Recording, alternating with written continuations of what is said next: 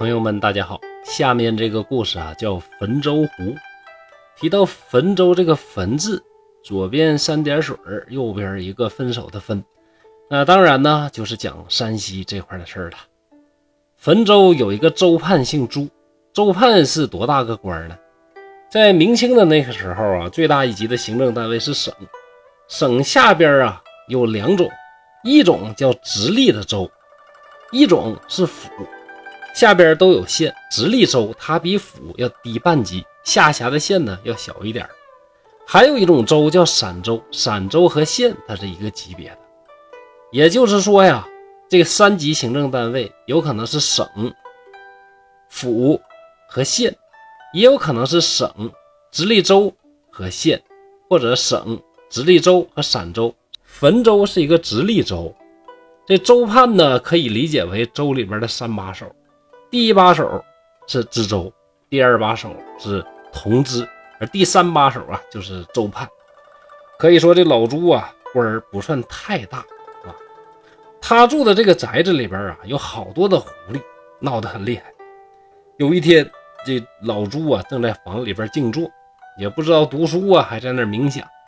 忽然就来了一个女子，奔着他这个灯下呀就走过来。刚开始啊。这老朱以为是不是家里边的仆人谁的妻子来做什么，就没在意。过了一会儿，抬头一看，哎，竟然不认识。仔细看这女孩啊，那容貌非常的漂亮，又叫什么容光艳绝呀。心里想，这么漂亮，那肯定不是府里下人的妻子啊，估计肯定是一个狐女。这地方就闹狐狸呀，对不对？不过狐女也好，说人家的女子也好，漂亮就行呗。所以说这老朱一眼呢就喜欢上了这个女孩，就喊她呀过来。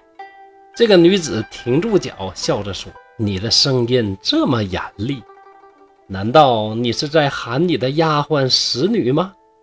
老朱一听啊，原来如此啊，便笑着起身拉她坐下，向她道歉。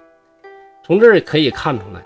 这老朱啊，绝对是风月场上的这个老手啊，便与他是共同欢好，又做那些羞羞的事。时间一长啊，两个人呢就在一起，像一对夫妻一样恩爱。在明清的时候啊，做官通常是不带妻子的，所以这些当官的到了这个地方之后啊，通常都在当地要纳一个小妾。所以说这个事儿啊，还是那句话，假托鬼狐，其实跟真人真事儿是完全一样的。有一天，这狐女啊，突然就对朱公说：“说你的官职啊要调动了，马上就要升迁，可我们就要分别了。”老朱就问：“哦，那是什么时候呢？”这狐女回答说：“就在眼前了。可惜呀，祝贺你的人到你家门前的时候，你老家的人呢却要开始吊丧了，你呀不能当官了。”咱中国呀，不是讲以孝治天下吗？所以说，一旦父母亲去世，就得回家丁忧。无论你现在当什么官都得暂停。这朱公啊，如果真的碰见这些事儿，就是升迁呢也没有用。果然，三天之后，朱公升迁的命令到了。不过呢，又过了一天，老家就来报丧，说他家的老妇人呐去世了。朱公的母亲去世，那只好马上辞职回家丁忧啊。走的时候呢，就要求狐女跟他一起回去。狐女不同意，只送朱公啊到了河边。朱公啊就再次的邀请他一块上船。狐女说呀：“说你们呐不懂啊，我们湖是不能过河的。”朱公不忍分别，在河边恋恋不舍。这个时候，狐女啊忽然出去了。说呀是要拜谒一位老朋友，过了一会儿又回来，接着就有人来回拜，狐女就到别的地方与来人说话。客人去之后，狐女就来跟朱公说：“上船吧，我送你过河。”朱公就说：“你刚才还说不能过河，怎么现在又能过了？”女子说：“哎，你不知道我去拜谒的是谁呀？不是别人，正是河神呐。”我为了你特意去拜见他，他限我十日之内回来，所以暂时依了你。他们同船一起回了家，到了十天期限，狐女果然辞别主公回去了。汾州湖是《聊斋志异》里边一个超短篇的小故事，用今天的视角来看呢，有点三观不正。